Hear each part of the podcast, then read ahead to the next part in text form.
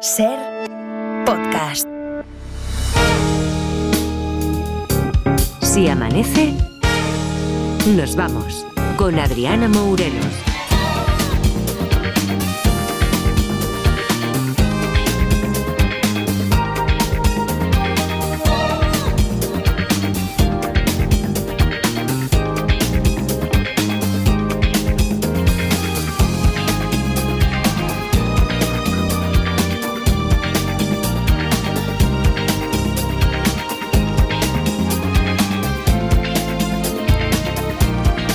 Seis y seis minutos, cinco y seis, si nos estás escuchando en Canarias, segunda hora de este Si Amanece Nos Vamos, con todo el equipo ya por aquí, David Muñoz, ¿qué tal? Muy buenos días. Buenos días, Adri. Edgarita, ¿qué tal? Hola, buenas, ¿qué tal? Laura Martínez, ¿qué tal? Hola, muy buenas, ¿qué tal? Tenemos ahí a Eva Lorenzo a los mandos ahora mismo para que todo funcione perfectamente y se nos pueda ver, porque además sabéis que, que si ya tenéis mucha, no sé, Mucho No- FOMO, dicen ahora. Ah, FOMO. FOMO, Bueno, no, Sí, aquí sí. no está bien utilizado Pec. lo de FOMO. No, no, no, no, no, retiro lo dicho. Bueno, que sí, que si además de escuchar nuestras voces queréis ver nuestras caras, por el motivo que sea, pues que Eva Lorenzo lo hace posible porque está ahí manejando la cámara para que todo esto se vea fenomenal en nuestro canal de YouTube. Además, Pablo González hace que todo suene como debe sonar. Y además, Luismi Pérez, muy buenos días. Buenos días, gente. Luismi, además tú nos vas a contar... Además de contarnos qué tiempo, es que me río porque además del tiempo, que es lo que queremos saber todos y lo que quiere saber, yo que sé, ese muchísimo porcentaje de gente que en España ahora mismo está de puente o empieza el puente o se va a ir a algún sitio, vale, eso sabemos que hay un interés, vamos, espectacular por conocer eh, cómo va el tiempo. Pero es que además, y con esto voy a crear hype, además Luismi nos traes la Constitución. Sí. Vale. Spoiler. eh, Constitución meteorológica. Ah, vale, vale. Ah, vale, Tenemos nuestros artículos. Digo, a ver si nos Claro vamos a poner aquí a repasar los artículos de la Constitución, que no nos vendría mal a más No. de uno, ¿eh? que yo me sé solo el 21 por lo, por lo que me... Sí, Bueno, sí, sí. mientras mientras mm, la gente se sigue preguntando allá donde vaya, ¿qué es esto de la Constitución meteorológica? Hoy, don Grabófono viene, ese viene cargadísimo, ¿eh? Sí. Ese, venga, cuando quieras puedes empezar. Edgar, Sí, dale, esto, dale. esto es un sin vivir, Adriana, porque se me ha quedado fuera la mitad. O sea, iba ca- cargado como un camión de mudanzas, pero no podía dejar fuera nuestra ración de Juan Ortega. Bueno, menos mal, ¿eh? Menos Ah. mal. Estamos deseando todos saber. Está acaparando la actualidad de la prensa rosa, el, el torero a la fuga, porque Sí, ya le podemos es llamar así, ¿no? Es así, es así, es que es el historión del mes.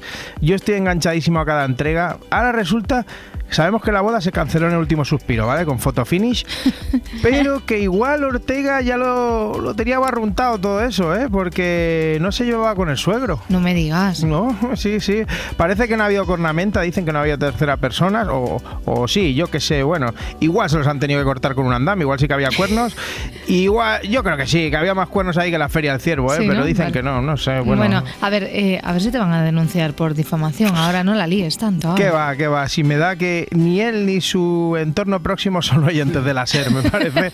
Así que no les va a llegar. Pero como te decía, la movida es con el suegri. Eh, vamos a ver la conversación, conversación, el desencuentro, una, una discusión entre el padre de Carmen y el propio Juan Ortega. El Vaya. padre le dice, no querrás tanto a nuestra hija cuando has tardado tanto en pedirle matrimonio. Es Uh, fuerte. ¿eh? qué a lo que Juan contesta. ¿cómo? Pero si al final habéis conseguido lo que queríais. A lo que el padre ¿Mm? ¿Qué de dice Carmen dice, ¿a qué te refieres? Y Juan, y aquí está Oh. la clave de todo esto. Habéis conseguido que nos casemos cuando vosotros habéis querido y como vosotros habéis querido. ¡Ojo! ¡Ojo! Buen rollete, ¿eh? Lo que no sé es cómo llegar al día de la boda, ¿no? Madre mía, es que me imagino al suegro metiendo, metiéndose en todo ahí en plan, ¿cómo? ¿Que no vais a poner dátiles con bacon en el banquete? Pues claro que se ponen dátiles con bacon, o diciéndole al DJ que "Ch, la del follow de líder me la pone más pronto que tarde. Y me avisas que quiero ir delante en la conga, ¿eh? Pero hay más motivos. Y los motivos tienen que ver, nos dice su entorno, con su fe profundamente religiosa. Él empieza a tener dudas, tiene que tomar un sacramento. Él incluso llama a un sacerdote, que lo ha contado esta mañana Pilar Vidal. eh, y efectivamente, con esas dudas, él cree que no tiene que tomar el sacramento porque se ve obligado de alguna manera. Eh, Vale. Que no quiere tomar el sacramento, Sí, ¿no? eh, hace bien en no tomarlo porque Sacramento tiene nombre de chupito de asenta con Baileys y grosella y eso te parte el corazón, el alma y el estómago también. A ¿eh? ver, yo creo que no se refiere a eso, ¿eh? que se refiere a lo de tomar el sacramento, que en realidad es... um, bueno, mira, da igual. Así me gusta, Adriana, que me des por perdido como hace Roberto también. Si ya os lo dije yo ayer, gente de poca fe, Juanillo es un hombre muy devoto, no como tú, Garitas, que se te ve a la legua que eres un pecador.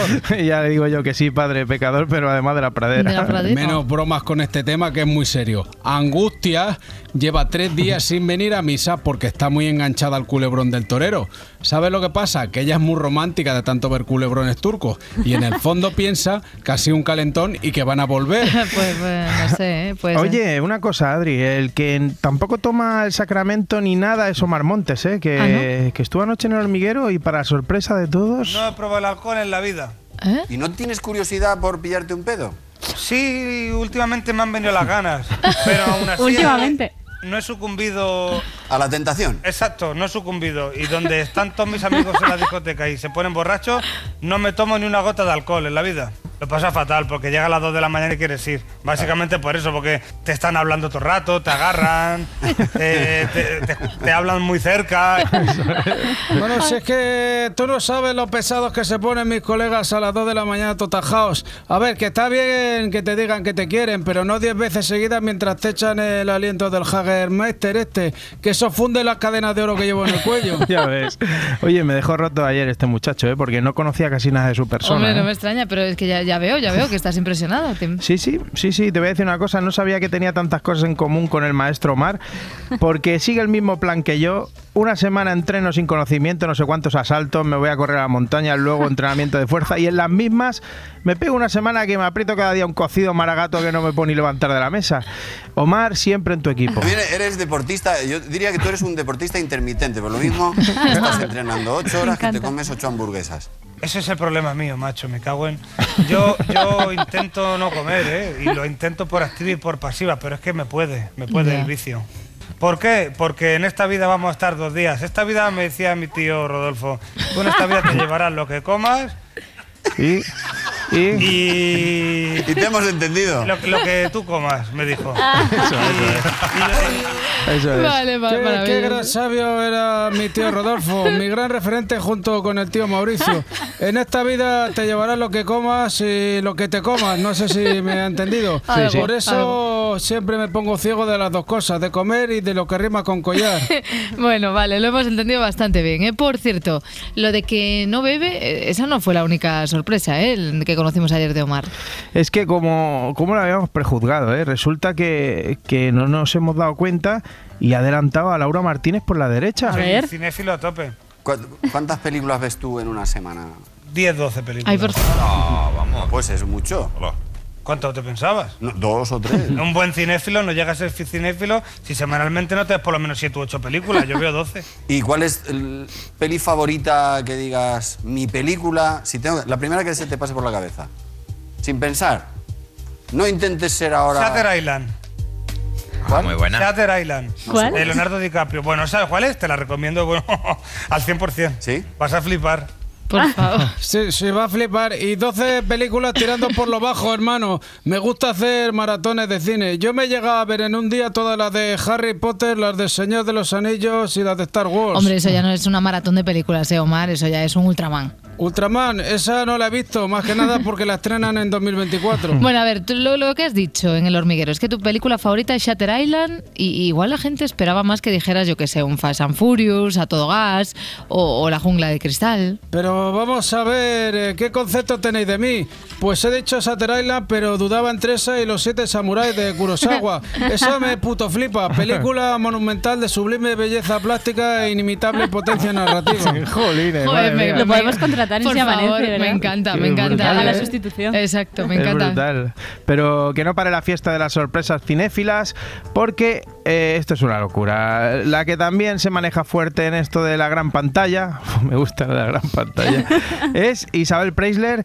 Eh, de la que poco a poco vamos a ir saboreando su documental. Ay, ¿eh? esto lo estoy deseando, ¿eh? que no me ha dado Sí. tiempo. Sí, por favor, dale, dale. Eh, eh, eso es como, bueno, esto del documental es como un Ferrero Rocher, ya que, ya, ya que viene al caso, aunque tengas la caja entera tienes que ir comiendo uno de vez en cuando, dice- dicen, ¿eh? Dicen Sí, que yo me los tú- estrujo sin compasión, ya, ¿eh? O sea, imagino. yo voy a fuego. Pues aquí viene la charleta de Isabel Preisler con sus colegotas, como dices tú. Isabel, ¿a ti quién te ha gustado más, Marlon Brando o Paul Newman? El mundo se divide de, de mujeres entre las que les ha No, gustado Paul más. Newman, Paul Newman. Paul Newman. Sí. Pues las más duras son de Marlon Brando. Yo Paul Newman. Tengo una foto allí con él porque le entrevisté. ¿A qué le- qué- ¿A Paul Ah, Newman? ¿sí? A Paul Newman. Caray, qué suerte. Sí, Muy qué fuerte. Por Newman. Qué barbaridad. Encantador, ¿eh? Además de guapo. ¿ves? De los guapos que son listos. De los guapos que son listos, ¿eh? Lo ha dicho en plan que habrá unos 6 o 7 en el mundo, ¿eh? No tú. Alrededor de... Ya estamos mirando para afuera. Con el producto bueno bueno que tenemos en España, ¿por qué no le preguntan quién te ha gustado más, Bertino Borne o Juan Luis Galeardo? Eso es como si a mí me preguntan si prefiero pizza o hamburguesa. ¿Y por qué no amón o croqueta? Bueno, aunque en este caso me quedo con las croquetas de amón. ¿Para qué elegir? También es verdad. Ay, por favor. Oye, eh, no sé si te acuerdas de Trascendencia Total. Hombre, como no, que podría ser una banda de rock, pero es el líder de una secta que, que se hacía llamar así, ¿no? Sí, sí, pues se nos va el talego. No. O sea, sí, sí, sí. se- Ay, no digas no, que ha grabado un montón de gente y ha hecho un montón de cocas chungas. Como diciendo, pobrecito, qué buen chaval. No, que- era más que nada por si ya no vuelven a hacer piezas sobre él. el corazón Para que el tenía el hombre. Total. Que la han trincado, la han trincado Adriana. Y además, eh, él se llama Trascendencia Total, pero lo han bautizado de otra manera. Detenido por cinco delitos contra la salud pública Bueno, en su modalidad de fabricación, suministro y comercialización de productos y medicamentos. Ceremonias del Lama de Murcia ahora analizadas por los agentes de la Comisaría General de Información en una investigación que recuerden comenzó así. Estimados señores, me dirijo a ustedes con la intención de denunciar una secta que bajo el nombre de la Fundación Mahasandi se dedica a engañar a las personas. A ver, a ver. Mahasandi. Mahasandi no es lo mismo que te llamen Trascendencia Total que el Lama de Murcia. Ya. Que, con todo el respeto, ¿eh? Pero joder, no es lo mismo. no es lo- además, eh, eh, además de por drogar a la gente sin conocimiento, también está detenido por obligar a sus fieles a hacer cosas raras. Algunos de esos fieles han relatado prácticas que resultaban físicamente imposibles. Tocarse el interior de la cavidad nasal con la lengua. Si para ello había que cortar el frenillo, el lama lo cortaba. ¡Guau! por ¡Guau! favor, ¡Qué perdón. dolor! ¡Qué dolor! A ver, lo de cortar el frenillo de la lengua está feo, pero que te obliga a intentar tocarte la punta de la nariz con la lengua no es tan difícil. Todo el mundo se llega, ¿no? ¿Ves? ¿Ves? Ahora Ah. mismo hay mucha gente que va en su coche conduciendo y poniendo cara de mongol intentando tocarse la nariz con la lengua. total. Buah, pues mi colega el Tripis estuvo en esa secta y me dijo que también les, obliga- les obligaban a lamerse el codo. El pobre acabó con collarín por un esguince cervical mientras lo intentaba. Bueno, menos mal que este ya, ya, ya lo han pillado. Vamos a ver, ¿alguna cosa más? Sí, voy a terminar con una nueva práctica de, de los chorizos que hay por Barcelona, los carteristas. Se llama la táctica del excremento. Tres personas rodean a un anciano haciéndole creer que una paloma ha defecado en su chaqueta. Mientras dos lo distraen, el tercero le saca algo del bolsillo y se marcha. Pero la persona que graba la escena sospecha. El anciano no se ha enterado de nada. Pero cuando se echa mano al bolsillo, quien graba corre detrás de los supuestos ladrones. Tú, negro. Y al girar la esquina, No, no, devuelve eso porque está grabado, ¿eh? Estás grabado, dame lo que tengas. Uy. No, demás. Eso es la plata, ahí está la plata, lo que tiene, mire, la plata está ahí. La plata está ahí. Ah. Oye, bien por ese ciudadano que además eh, rompe con lo de que no podemos hacer dos cosas a la vez. Eso es Mientras les graba, les está diciendo que le devuelvan la guita al abuelo, ¿eh? O sea que bien. Impagable documento. Conocíamos el robo de los móviles dejando un periódico encima de ellos, el de los coches en centros comerciales avisando al conductor de que tenía el maletero abierto o la rueda pinchada. Pero este tipo de delito nos deja perplejos. ¿Qué se esconde detrás de estos robos de las cagadas de palomas? ¿Es cierto que al cabecilla se le conoce como el pichón? ¿Se trata de una banda organizada que entrena a las palomas dándoles de comer fava de fuca para que vayan sueltas? Seguiremos investigando. Ay, por alusiones, por alusiones nos tenemos que, que ir al cine, que hoy ha salido muchas veces ya. Claro, es que con esto de que ahora Omar Montes puede ser Bueno. el nuevo boyero. Isabel Preisler también. Isabel Yo Presley. aquí para lo que necesitéis, eh, Te- llamaremos con frecuencia, Omar. para Hombre, lo que quieras. Yo creo que a partir de ahora vas a tener que intervenir en el cine todo el rato. Omar, porque viéndote 12 películas a la semana, no sé yo si Isabel Presley y su Cineforum veían tantas, ¿eh? las veía yo un poco más, bueno, Y Laura, fin. tienes que ver siete mínimo, ¿eh, Laura? Ha No, dicho Omar. ahora está el listón, vamos, altísimo. Altísimo, Sí, te sí. iremos haciendo exámenes. Venga. De momento estamos ya aquí, como llevamos diciendo toda la madrugada en día festivo, día de la Constitución. Laura Martínez por aquí y en realidad es una vendemotos porque nos trae pues una excusa seguro para ir al Qué cine. gratis. Venga, además hoy os la vendo genial, porque mira, mira, Adriana, escucha este tema. Oh.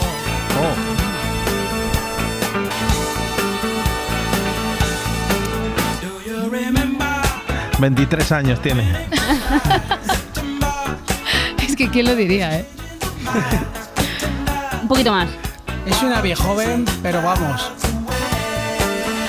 Bueno, por nuestra parte, sí, sí, empezamos bien, sí. Venga, dale, dale. Esta es una de las canciones que podéis escuchar si vais este puente, en concreto a partir de hoy, a ver Robot Dreams, el último trabajo de Pablo Berger, que lo recordaréis por películas como Blancanieves o Abracadabra. Señoras, señores, tengo el gusto de presentarles un espectáculo de hipnosis único en el mundo. ¿Se puede ser más tonto que este tío? Carlos, por favor. Robot Dreams es para muchos ya la mejor película de este año, ha estado en Cannes y en distintos festivales europeos y llega a las salas hoy para conquistarnos a todos el corazón. Es la historia de amistad entre un perro y un robot en el Nueva York de los 80. Esta me gusta. Ser un perro. Bueno, entonces diréis, ¿a qué viene esto? Si estáis hablando de estrenos, es porque es puente, es porque tal. No, no, no, no. Es que a propósito de este estreno, lo que va a hacer Laura Martínez es un breve repaso por la historia de la animación en España. Un terreno en el que tenemos que sacar pecho con orgullo porque somos realmente buenos. El primer largometraje español animado de la historia data del año 1945 y es también el primero en color de Europa. Garbancito de la Mancha está dirigido por Arturo Moreno. Gracias, amigo Árbol. Dios te ha premiado el favor que me has hecho. Adiós. Te deseo una nueva vida larga y feliz. Parece Nos veremos Joselito. de nuevo a mi regreso.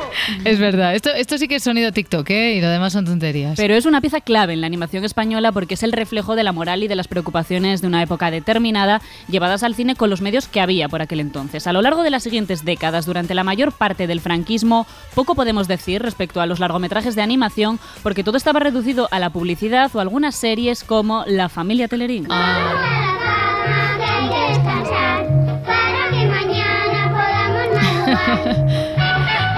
Ti. Venga, en los 80 se estrenarán pues algunas de las series más emblemáticas de la animación española. Y en parte fue gracias a la empresa BRB Internacional que llevó a cabo proyectos como D'Artagnan y los tres mosqueperros, adaptación de la obra de Alejandro Dumas, que pasó a ser una coproducción hispano-japonesa protagonizada por estos personajes antropomórficos tan queridos por el público. Uno, dos y tres, los famosos mosqueperros. El pequeño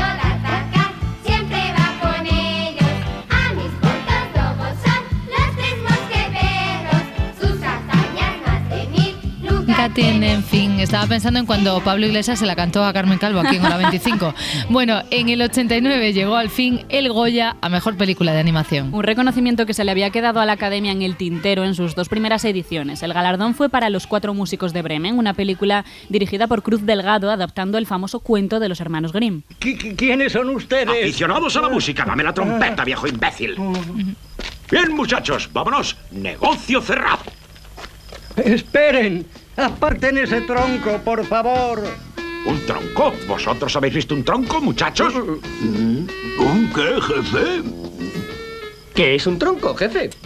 No lo sé, chicos, es la primera vez que oigo hablar de eso.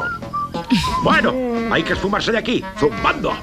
En los siguientes años, los Goya no premiaron esta categoría ni entre 1990 y 1993, ni entre el 95 y el 96. En los 2000, la industria española se consolida gracias a éxitos como El Bosque Animado, convirtiéndose en la primera cinta de animación preseleccionada para los Oscar, o un poquito más tarde Las aventuras de Tadeo Jones, creada por Enrique Gato. Eh, Jeff, fíjate. Este símbolo no tiene sentido. ¿Quién se lo dice a su novia? ¿Qué hace en México un sarcófago egipcio? ¡No toques nada, Jeff! ¿Estás bien? Tranquila, no ha pasado nada. ¡Estás despedido! Fue gracias a este famoso arqueólogo y sus posteriores secuelas cuando se empezó a reconocer abiertamente el potencial que tenía la industria de la animación en nuestro país. Y de 2010 en adelante hemos visto en las salas películas preciosas, auténticas virguerías técnicas que ya han obtenido el reconocimiento que se merecen, porque la animación de todos los grandes géneros cinematográficos hay que decir que siempre ha sido el más descuidado. Fernando Trueba y Mariscal nos regalaron Chico y Rita, una apasionada historia de amor entre un pianista y una cantante cubanos que fue nominada al Oscar. ¿Tú me estás siguiendo? ¿Siguiéndote yo? Chica, ni que tú fueras la comparsa de los dandy. Entonces, ¿por qué no me dejas en paz? Porque si te dejo en paz, soy yo el que no encontraré la paz más nunca. Wait, wait, wait, wait, wait. You know this guy? No. Ni yo a ti. Y sin embargo siento que llevaba la vida entera esperándote. Qué bonita. Buñuel en el laberinto de las tortugas se convirtió en otra de esas pequeñas joyas que se llevó el Goya en esta categoría. La adaptación del cómic llevada al cine por Salvador Simó, donde viajamos al París de los años 30, de la mano del maestro del surrealismo, Luis Buñuel, su fracaso después de la Edad de Oro y su nuevo camino con trabajos como Las Urdes. Tú, el rey del surrealismo, haciendo un documental. ¿Por qué no? Si estas navidades nos toca la lotería, te pago el documental ese. Y de los Goya nos vamos a los Oscar. Alberto Mielgo obtuvo la máxima estatuilla de la Academia de Hollywood en la categoría de mejor cortometraje de animación. Fue en la edición de 2022 y con motivo del Limpiaparabrisas, un corto maravilloso que reflexiona sobre la soledad y la falta de comunicación desde un punto de vista muy poético. What is love? Love is a secret society. Y terminamos con el fenómeno del año pasado, con Unicorn Wars. Que mucha gente se acercó a ella creyendo que al estar protagonizada por ositos de peluche super cookies iba a ser una película infantil, pero no. Recordemos que la animación no es siempre para niños y en este caso se trata de una historia antibelicista sobre el adoctrinamiento y el fanatismo religioso. Ay de quien beba la sangre del último unicornio, pues se convertirá en ser hermoso y eterno. Y así Dios regresará al paraíso perdido.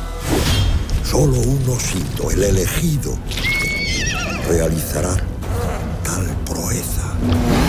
Así que ahora sí que solo nos falta una última cosa, que es el inventario para fans y los no fans que se quieran acercar a la animación. Muchos de los ejemplos están en el, carta- en el catálogo de RTV Play. Unicorn Worms la podéis ver en Movistar Plus. Chico y Rita y Buñuel en El laberinto de las tortugas están en Netflix. Y Tadeo Jones en Prime Video. Pero lo más importante, recordad, Robot Dreams ya está en las salas. Y hay que verla, ¿no? Sí, 100%.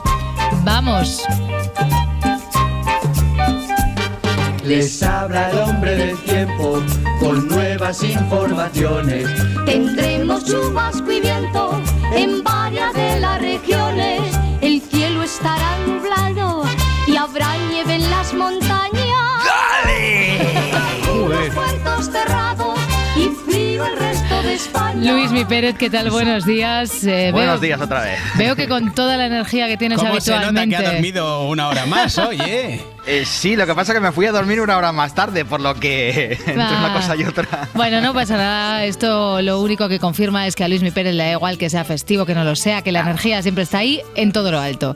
bueno, Para, para todos aquellos oyentes que, que estén deseando saber, que sepan, así, para ir avanzando, que en Andalucía va a llover, sobre todo esta mañana, y esta tarde en Galicia, y que el resto, en el resto de España, pues día tranquilo, poco ventoso y, y más agradable que ayer, Luismi. Sí, sube un poco la temperatura, sí que es verdad que ahora hace bastante frío, por ejemplo, en Castilla y León, donde en Burgos tenemos un grado bajo cero, por ejemplo, ahora mismo. 9 graditos tenemos en Mérida, u 11 en el caso de Sevilla. Y sí que es verdad también que la tarde va a acabar siendo más agradable. Especialmente hoy va a subir esa temperatura respecto a ayer en el Cantábrico. Tampoco es que vaya a hacer mucho calor, pero vamos, la tarde será confortable. También en Canarias. Pocas nubes en muchas comunidades, por tanto un día de bastante tranquilidad. Día de la Constitución, por ejemplo, en Madrid, en el que todas las actividades se van a poder hacer sin, sin lluvia, sin viento. En, en Andalucía sí que va a llover esta mañana, también en Murcia, en Alicante, ya menos lluvia que esta noche pasada, y en Galicia va a ir acarreándose más la. van a ir acarreando más nubes, vaya, va a acabar lloviendo esta tarde, también en el occidente asturiano, así como en el Bierzo. Ya será mañana el día en el que va a haber bastantes más nubes en muchos más sitios del país. Vale, o sea que, que disfrutemos del día de hoy, ¿no? Por lo que Sí. pueda venir después. Vale. Sí, mañana básicamente será por la tarde, cuando Vale. acabará lloviendo en muchas comunidades. También es verdad que solo mañana, porque a partir del viernes otra vez llegará el anticiclón. Oh, vale, pero bueno, no nos vamos a poner ahí, vamos de momento poco a poco, ¿no? Partido a Ahí está. partido. De momento lo, lo que va a pasar en esta jornada festiva ya lo sabemos. Jornada festiva y claro, ha dicho Luis Mi Pérez, pues no voy a ser yo menos. Claro. ¿Y de qué nos vas a hablar? Pues de la Constitución, pero la que tiene la gente que os de- dedicáis a esto de la meteorología. O sea, mm, tenéis Sí. articulillos, ¿no? Te- vamos, has hecho unos articulillos. Unos articulillos que de hecho los podemos patentar porque estamos negociando básicamente esos artículos, hombres y mujeres del tiempo. Vale. Y estamos plasmándolo en una pues en un texto. Perfecto. básicamente. Venga, pues Que empieza. conste en acta. Por ejemplo, el primer artículo es: todo hombre y mujer del tiempo tiene derecho a analizar, investigar y escudriñar la información meteorológica. Y tiene la obligación de explicar su resultado mediante un pronóstico elaborado, veraz, riguroso y a su vez ameno, cercano y entendedor. Muy bien. En cualesquiera de esos casos, nunca matar al mensajero. La premisa de nunca llueve a gusto de todos es la base sobre la que trabaja un meteorólogo. Desde luego, ¿eh? oye, vamos, o sea, creo que creo que vais a llegar a consenso, ¿eh? creo que de este primer Sí, artículo sí. no te van a quitar ni una coma, ¿eh? pero, No, pero no, a ver qué hay más, a ver lo segundo, a ver el Venga, segundo, venga. Todo profesional meteorológico tiene la obligación de mirar y confiar en medios tecnológicos punta, como la teledetección, la observación de diferentes estaciones meteorológicas automáticas y manuales o el análisis de modelos brutos de predicción, pero siempre con la atenta mirada a la meteorología observacional, ancestral, la paremiología, refranes y la Joder. observación más local, rudimentaria y popular. Un satélite tiene la misma validez que un pastor del Bierzo. Bueno, con esto ya, o sea, esto, esto nos ha conquistado, ¿no, Edgarita? Sí, yo sí. Bueno, yo de hecho le hago mucho más caso al pastor que a, que a Luis.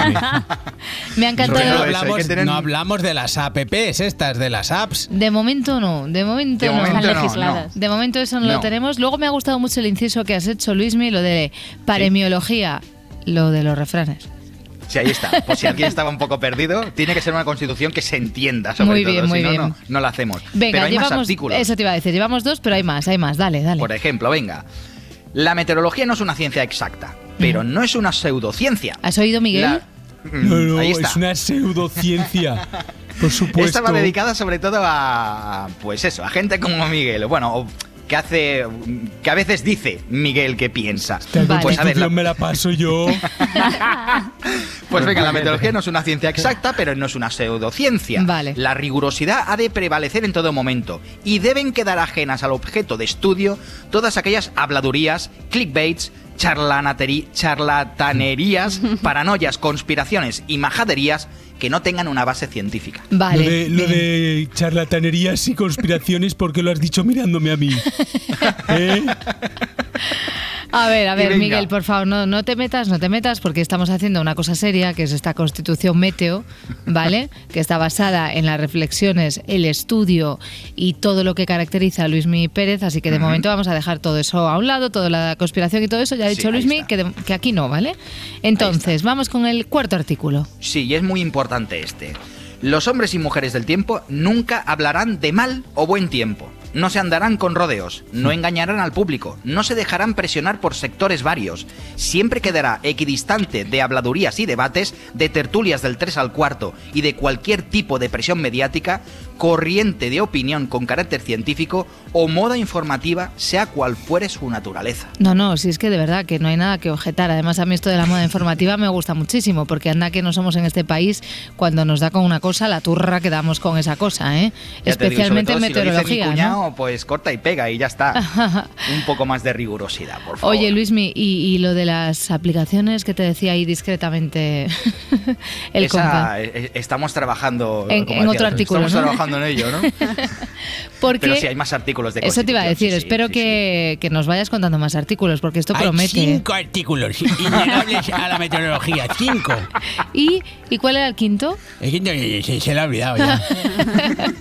Luis Mi Pérez, muchísimas gracias por, por la previsión y, y por este guiño fantástico, por esta constitución meteo que nos apuntamos y registramos, ¿eh? que, luego, que luego nos roban. Ahí hay Adiós. que patentarla. Un abrazo, Luis, mi buen Hasta día. mañana, gente. Adiós. Si amanece, nos vamos. Con Adriana Mourelos.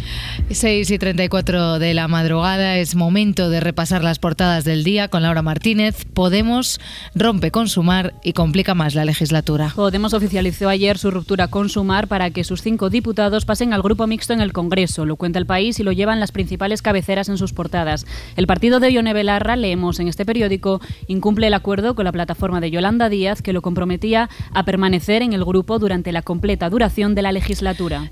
Este anuncio ha provocado en las últimas horas la dimisión del líder de Podemos en Madrid, Jesús Santos, y el abandono de la militancia en el partido de Jessica Albiach, que es presidenta en- de En Común Podem en el Parlamento. Esta ruptura, cuenta el diario.es, coloca a Pedro Sánchez en un nuevo lugar. Ahora tendrá que negociar con un octavo partido y esto hace que la mayoría absoluta se tambalee. Simplemente con la abstención de estos cinco diputados pueden caerse leyes que necesitan mayoría absoluta o también los presupuestos. La decisión se ha vivido desde la plataforma de Yolanda Díaz como un, como un acto de deslealtad. Marta Lois, portavoz de la coalición. Es una ruptura de un acuerdo que era un acuerdo para el conjunto de la legislatura de los cuatro años.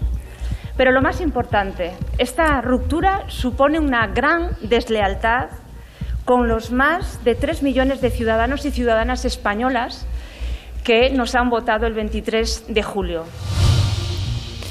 El informe PISA confirma el desplome educativo de las autonomías con inmersión lingüística. Es el titular de ABC. España retrocede en ciencias, matemáticas y lectura en el primer estudio a los alumnos de cuarto de la ESO tras la pandemia. Cataluña, País Vasco y Navarra son las tres comunidades que sufren el mayor descenso en tres años. Y el país incide en que estos resultados son, son comunes en la OCDE y que se reduce la brecha española. El estudio atiende a las secuelas de la pandemia en el alumnado e insiste en que la caída general de los resultados solo puede entenderse por la COVID. El informe, entre otras muchas cosas, hace también una perspectiva de clase. El alumnado español más pobre perdió más conocimientos en matemáticas que los del resto de las clases sociales y también los estudiantes que pertenecen a familias con menor renta son los que sienten más ansiedad provocada por esta materia, por las matemáticas, tanto en las medias internacionales como en España.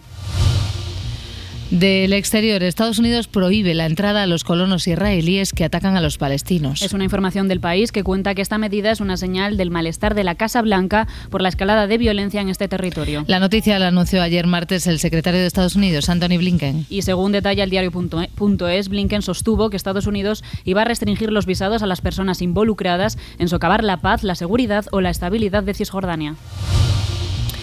La ministra Rivera se abre a cambiar el impuesto energético para retener la inversión. Es la portada de cinco días. La vicepresidenta tercera y ministra para la Transición Ecológica moldeó ayer su, su discurso hasta anteponer la necesidad de que las ganancias de eléctricas y petroleras sean reinvertidas en España para acelerar la transición energética. Y hoy, 6 de diciembre, en el 45 aniversario de la Constitución, El Mundo lleva en portada una entrevista con José María Aznar. Que titula con esta cita del expresidente del gobierno: España está en juego, pero soy optimista, hay que resistir. Aznar en esta conversación afirma que hay un proceso para acabar con la Constitución, dice que eso es la ley de amnistía y cuestionar la nación histórica española. Y para la contraportada vamos con otra entrevista, pero a una personalidad un poquito diferente. Es John Fosse, Premio Nobel de Literatura. Prefiero vivir de la manera más aburrida posible. Es el titular que recoge esta declaración del escritor noruego. Es una entrevista de Sergio Fanjul en El País en la que el periodista destaca el peculiar carácter de este literato. Fosse afirma lo siguiente: Si fuera una persona feliz, feliz con mi teléfono, sintiéndome bien y afortunado, no creo que escribiera o hubiera escrito un libro y ya está. Vale, pues ya está. A vivir aburridamente, ¿eh? Sí, sí. si queréis llegar a, a convertiros, qué sé yo, en Premio Nobel. Nobel de Literatura, ¿no? Por ejemplo.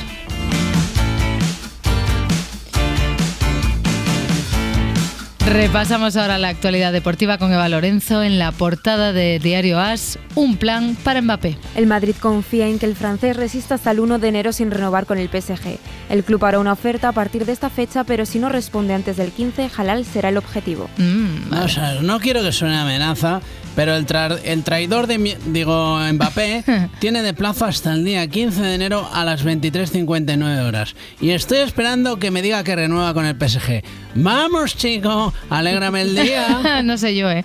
En las portadas de los diarios culés, ahí destacan el paso de Ter Stegen por el quirófano. El guardameta blaugrana se operará esta misma semana para solucionar sus dolores de espalda. Si todo va bien, se espera que pueda estar disponible en enero, pero si se alarga más, el Barça no fichará.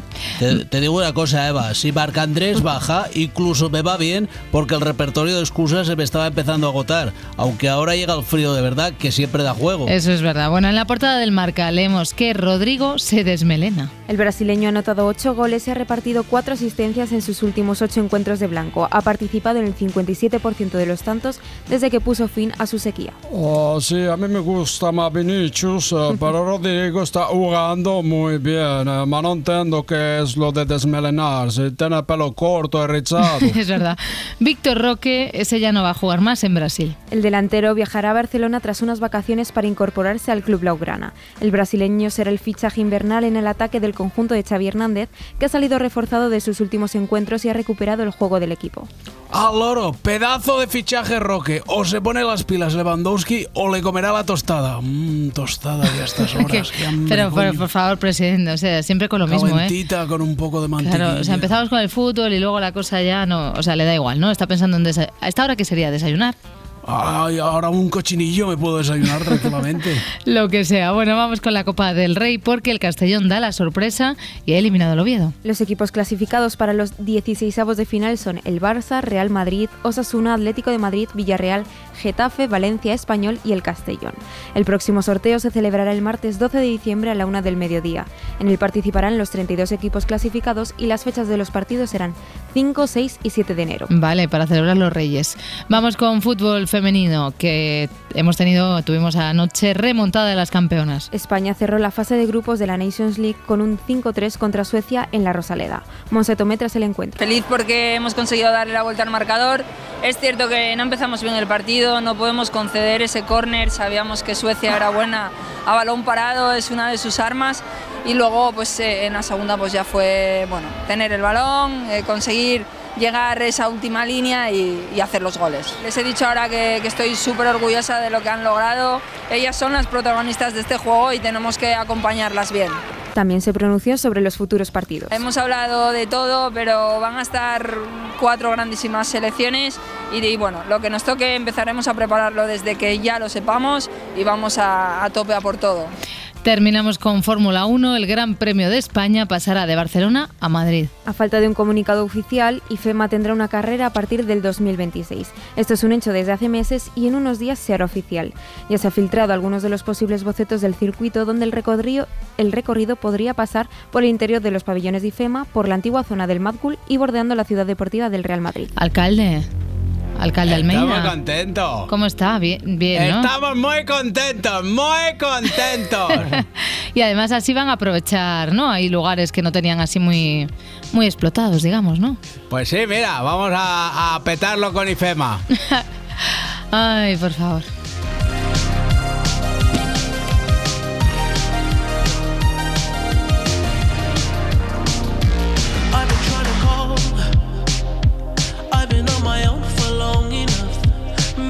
Can show me how to love. Maybe I'm going through a drought.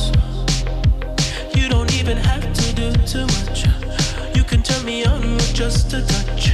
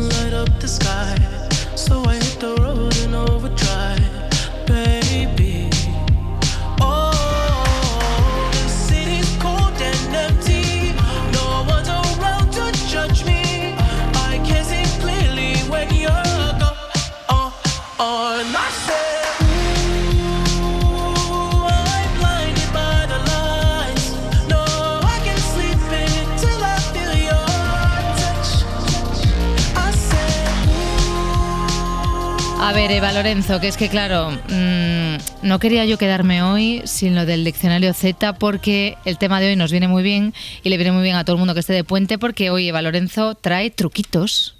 Diccionario de Z.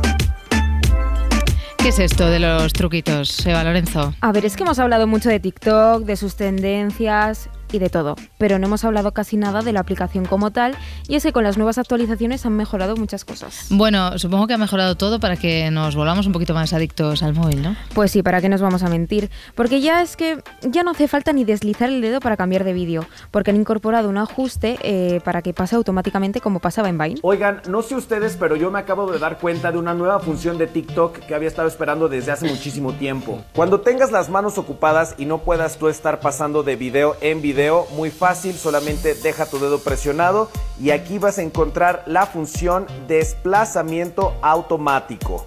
Así, cuando acaba un TikTok, se pasa al siguiente automáticamente. Bueno, venga, no me digas más, lo tienes ya puesto. Obviamente, pero, obviamente, pero la única... Qué que- generación más vaga, ¿eh? Ni, darle a pasar, ¿vale? A ver, pero es que es más fácil así. Pero la única pega que veo es que cada vez que entras a la aplicación lo tienes que activar como dice este chico y bueno, es un poco lata. Ah, o sea que ya hay algo que no te gusta. Quejas de zetas, ¿no? Sí, sí. Bueno, a ver, es que ya hacen algo, ya que lo hacen, pues que lo hagan bien. Y si quieres desactivarlo, pues lo puedes desactivar. Pero bueno, aquí hay más truquitos. No te vas a creer la opción que acaban de añadir a TikTok. Resulta que ahora puedes reproducir todos tus vídeos en velocidad por 2 y encima es muy sencillo. Simplemente hay que mantener pulsado en el lateral izquierdo de la pantalla y los vídeos automáticamente comenzarán a reproducirse en velocidad por 2. No, en serio, o sea, la gente ahí currándose los vídeos y vosotros, venga, otra chorradita más para ver muchos más vídeos en el mismo tiempo. Sí, pero es que a ver, es útil. Esto es como los audios de WhatsApp, que al principio no se utilizaba mucho y yo ahora los audios largos, más de dos minutos, todos en por dos. A ver, es que esto también es generacional, o sea, mm, lo ponéis en por dos siempre, todo lo que sea más de dos minutos, que por cierto ya eso es un poquito podcast. A ver, de más de dos y de más de ocho minutos han caído. Pero eh, esto yo creo que no es característico de la generación Z. Yo creo que es más tarita mía y de mis amigas. Eh, no voy a decir nada al respecto, venga. Bueno, sí, mejor sigo con unos truquitos, un truquito más que ha dejado el mejor para el final. Y es que algunos dispositivos ya se puede ver TikTok sin conexión a internet. ¿Por qué no me dijeron antes que si entras a tu perfil de TikTok, tocas en las tres rayitas, ajustes y privacidad, y bajas hasta videos sin conexión, te puedes descargar hasta dos horas de TikToks para ver cuando no tenés internet? ¿Cómo? El máximo para descargar son dos horas, que en realidad son 200 vídeos. Pero también tienes la opción de descargar 30 minutos, que son 50, 50 minutos, que son 100 vídeos, o 70 minutos, que son 150 vídeos. Bueno, esto lo descargas y claro, luego lo puedes borrar. Pero Claro. todo esto sin wifi, sin datos y sin nada. Eh, Omar, tú en todo este rato que emplea esta gente a esto te ves, yo qué sé, tres o cuatro películas. Pues básicamente sí, es que yo no le veo la gracia a esto del TikTok. Mira, a ver, este, este truco entiendo que lo queréis usar pues para viajes en avión, por ejemplo. Sí, para viajes en avión y para ir a Santander, que en el tren pues no hay mucha cobertura, así que también lo agradezco al señor TikTok. Muchas gracias. Bueno, pues nada, Eva Lorenzo, hemos descubierto un poco más el mundo interno de TikTok, pero mm, vamos, que básicamente todo esto está pensado para que la generación Z o los de otras generaciones que, que se han metido en el fregado este de TikTok, que venga adicción y venga a mirar vídeos y venga a mirar vídeos. Venga, vamos ya con el segundo grabófono, que este dice, mm, dice la experiencia que está más ligado a la actualidad. Bueno, yo venía a hablar de semen, pero si, si eso lo dejo para luego. Pero... Eh, a ver, te diría que no fueras por ahí, la verdad, pero vamos, que al final también vas a hacer lo que te dé la gana, como siempre. Rendirte ante mi mongolés también es una cosa que haces bien, pero esta vez voy a hacer lo correcto. Venga. Pinceladica de actualidad para comenzar, porque hay movidica en sumar. Bueno, movidita, mo- movida grande. Sí, resulta que ahora Podemos ya no, ya no va con sumar porque va con los mixtos, ¿no? O- o- o más o menos, sí, más o ¿no? menos. Bueno, yo no me entero mucho, pero Marta Lois, la portavoz de Sumar, se ha enterado por la prensa. Nos mostramos muy sorprendidas y lamentamos la, la decisión de Podemos de, de abandonar el grupo parlamentario. Me gustaría también aclarar que la propia portavoz y la dirección política nos hemos enterado eh, esta misma tarde por los medios de comunicación, por lo tanto no se nos ha facilitado ningún tipo de explicación política previa. Vaya, bueno, yo no me voy a mojar en esto, pero yo qué sé, un posit en el ordenador con una indirecta, yo qué sé, un WhatsApp, no sé, indirectilla en plan, pues habrá que irse, que igual esta gente quiere acostarse, eh, no sé, tiene que haber eh, buen rollete como entre Susana Díaz y Pedro Sánchez.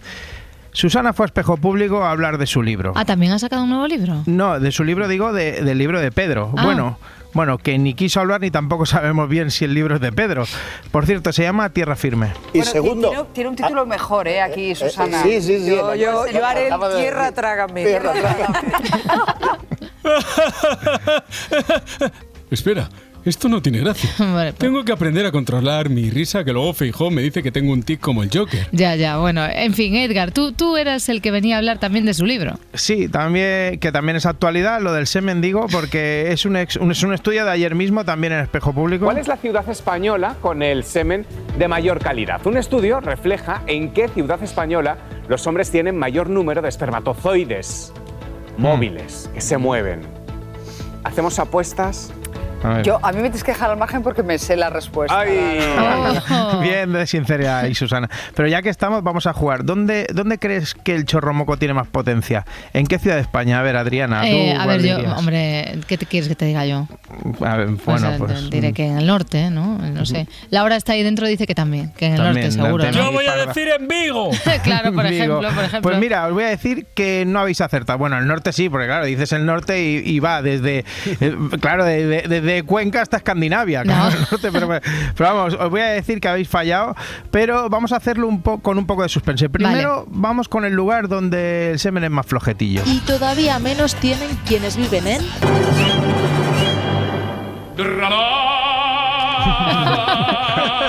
43 millones. Los granadinos tienen el semen de peor calidad de toda España. Vale, Muy vale. bueno, ¿eh? el que edita ahí, dice eso lo voy a colar yo por mis narices. Eso es imposible, ¿eh? Lo- porque yo tengo sangre granada y bueno, sí, es posible. Vale. Pero tranquis, no es culpa vuestra, es de llevar los gallumbos prietos. Pero ojo que influye la localización y el tipo de ropa interior. Los calzoncillos, faltan mis calzoncillos, qué horror. La ajustada podría afectar a la calidad del semen. Así lo ha asegurado un estudio realizado por investigadores de Harvard después de analizar a 656 participantes. Apretadito, apretadito. ¿Veis? ¿Veis? Tenéis que hacerme caso, tenéis que hacerme caso. Hay que llevar los gallumbos viejos con la goma ya dada del todo y con agujeros para que no apriete como los calcetines de Bellingham. Eh, ¿Queréis saber quién gana en el ranking de semen? Espérate, figura. A ver. Ya te digo yo dónde. En la provincia de Sevilla. Mm. Porque yo subo la media, básicamente, que solo con mira a las correlativas las dejo embarazadas. Mi semen es un gran reserva del 54, que es cuando nací. Es verdad, pero a ver, Bertín, lo siento, ¿eh? pero es que yo estaba pensando ahora mismo en otra persona cuando han hablado de este tema. Muchas gracias, querida Ariana. Eh, Adriana, señor Ortega Eso, Cano. Aitana. Mira, te prometo una cosa. Todavía mi semen es de fuerza. Sí, ya lo Vamos por la niña. Bueno, vamos a ver si han acertado. Pues la medalla de oro se la cuelga Oviedo. Los hombres de la capital asturiana tienen un mayor número de espermatozoides móviles, lo que se traduce en que son más fértiles. Congelado, pero No sé qué favor. pillos, qué pillos poniendo ahí la canción de Stop ahí cogida con pinzas solo porque dice congelado pero vivo. Ay, ¿eh? por favor. Por cierto, ayer estuvieron en la Resistencia y qué majos son los Stop Ay, ¿eh? muchísimo. ¿eh? Ya no se hacen esas encuestas, esas chorras de ¿con qué famosos te irías a tomar una caña? Porque solo iba a salir estopa. También, también. Además, es que para los chavales del extra radio que crecimos en los 90 son un reflejo. Y, y lo es más para los chiquillos que nuestros padres tenían un bar. El único pregón que hemos hecho en nuestra vida. Pero perdón, pero te gustó el pregón. Estuvimos haciendo como un repaso a los bares de nuestra infancia. De vuestra infancia, ¿eh?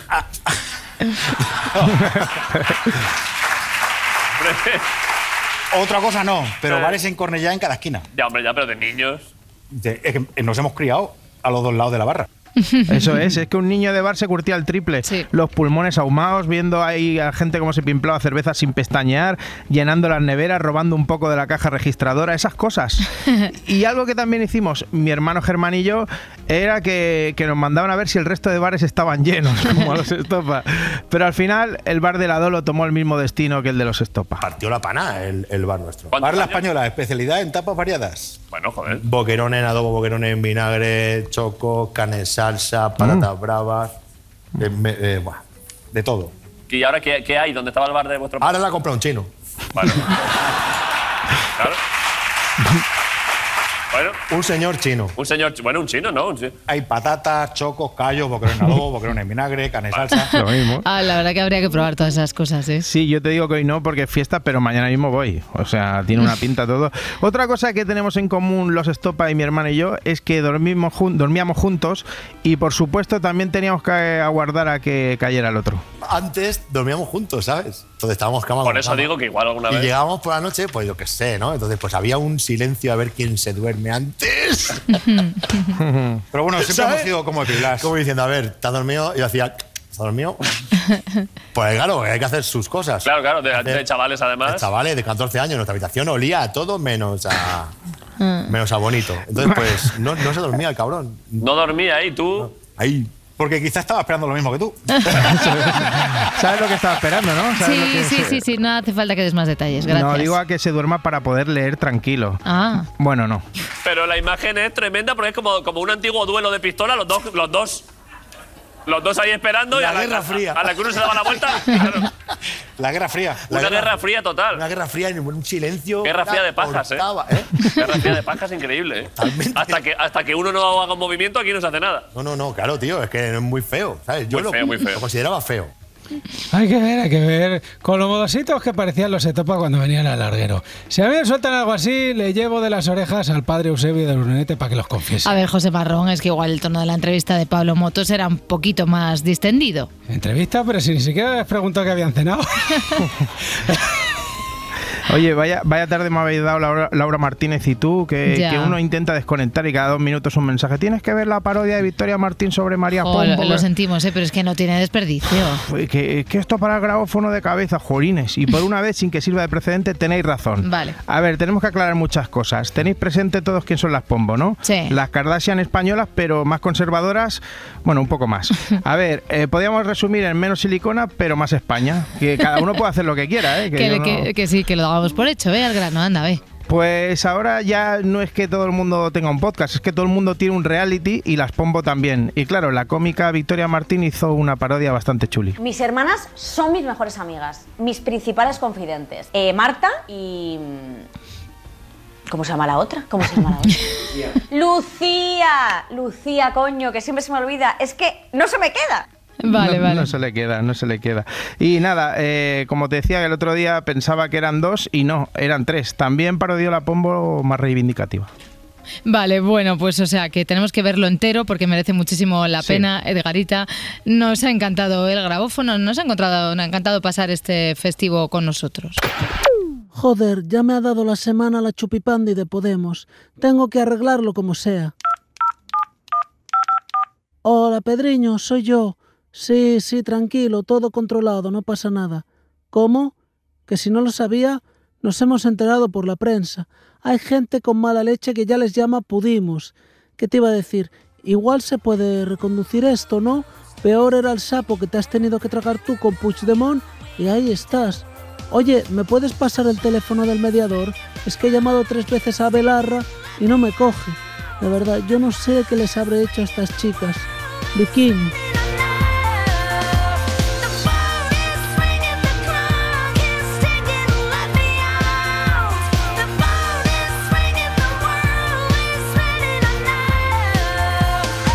Si amanece, nos vamos. Eh, vamos a ver la conversación.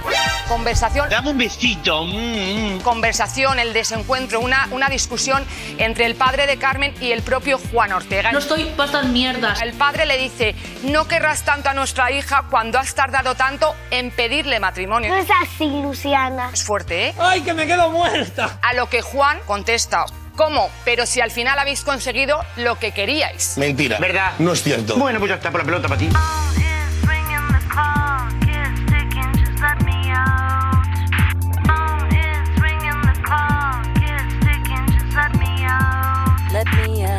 ¿Cuál es la ciudad española con el semen de mayor calidad? Semen, semen, semen. No es normal preguntarse a lo largo de la vida de una persona, de un hombre, si tienen un buen semen, ¿no? Un semen poderoso. ¿Hacemos apuestas? A mí me tienes que dejar al margen porque me sé la respuesta. Tengo que empezar contándoos la historia de Aramín, un campesino judeo-cristiano que se dedicaba a sacar la savia de los árboles. Pero un día le cayó una manzana en la cabeza y se quedó esquizofrénico. Así lo ha asegurado un estudio realizado por investigadores de Harvard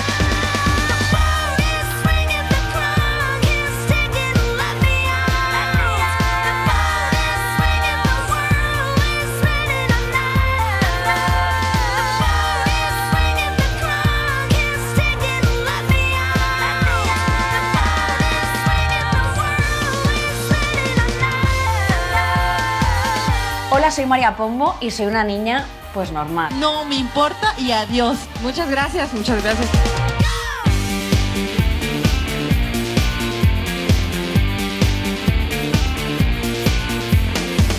Si amanece, nos vamos. Con Adriana Mourelos. Parla española, especialidad en tapas variadas. O sea, lo que yo he visto aquí no lo había visto ni en los programas de Chicote. Bueno, joder. Boquerones en adobo, boquerones en vinagre, choco, carne en salsa, patatas bravas. Claro, ahora cualquiera prueba esto, tío. ¿Y ahora qué, qué hay? ¿Dónde estaba el bar de vuestro Ahora la compra un chino. Pedro Sánchez no tiene huevo, entra a mi bar. Cadena Ser. Para no perderte ningún episodio, síguenos en la aplicación o la web de la SER, Podium Podcast o tu plataforma de audio favorita.